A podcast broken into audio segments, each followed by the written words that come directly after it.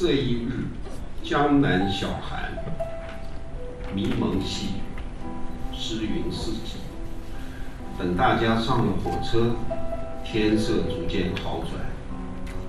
康总说：“春游等于一块起司蛋糕，味道浓，可以慢慢吃，尤其是坐慢车，最佳选择。”洪庆说：“人少时间慢，窗外风景慢，心情适宜。”康总说：“春天短，蛋糕小，层次多，味道好，因此慢慢看，慢慢品。”梅瑞笑笑。车厢空寂，四人坐定。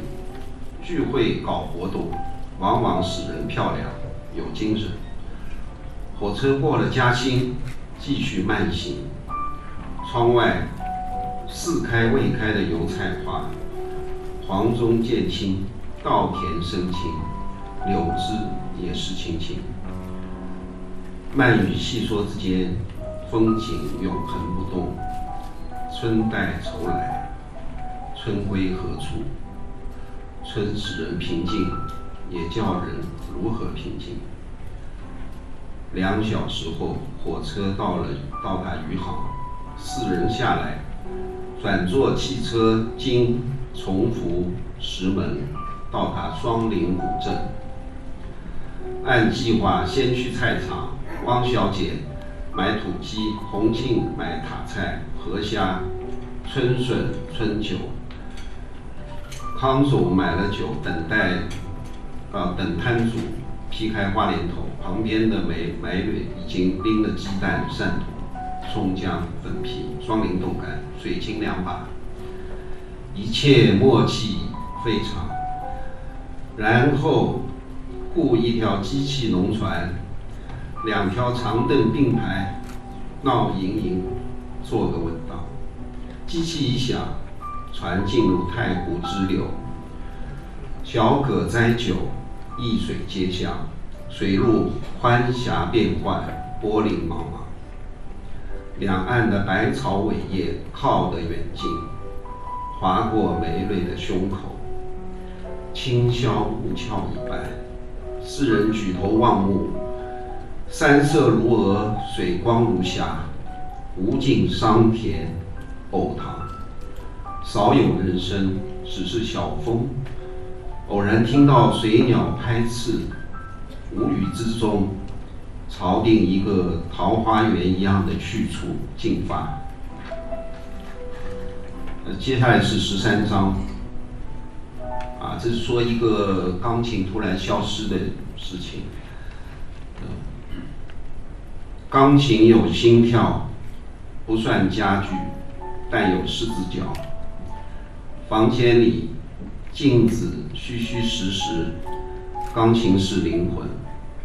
尤其立式高背琴，低调偏安逸，更见涵养。无论靠窗还是进门，黑绿色还是白颜色，同样吸引视线。于男人面前，钢琴是女人；女人面前。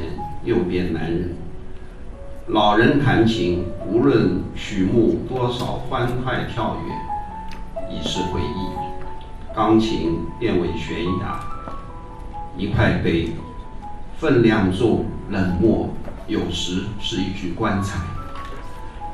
对于贝蒂，钢琴是一匹四脚动物。贝蒂的钢琴，苍黑颜色。一匹懂事的高头黑马，稳重沧桑，旧段子一样的暗光。心里不愿意，还是让贝蒂摸索。贝蒂小时，马声特别高，发出陌生的气味。大几岁，马就矮一点，这是常规。待到难得的少女时代，黑马背脊适合贝蒂。骑乘也就是一两年的状态，刚柔并济，黑裙白裙，如果拍一张照，相当优雅。但这是想象，因为现在钢琴的位置上只剩一块空白墙壁，地板留下四条拖痕。阿婆与贝蒂离开的一刻，钢琴移动僵硬的马蹄，像一匹马一样消失了。地板上四条伤口深深的蹄痕已无法愈合。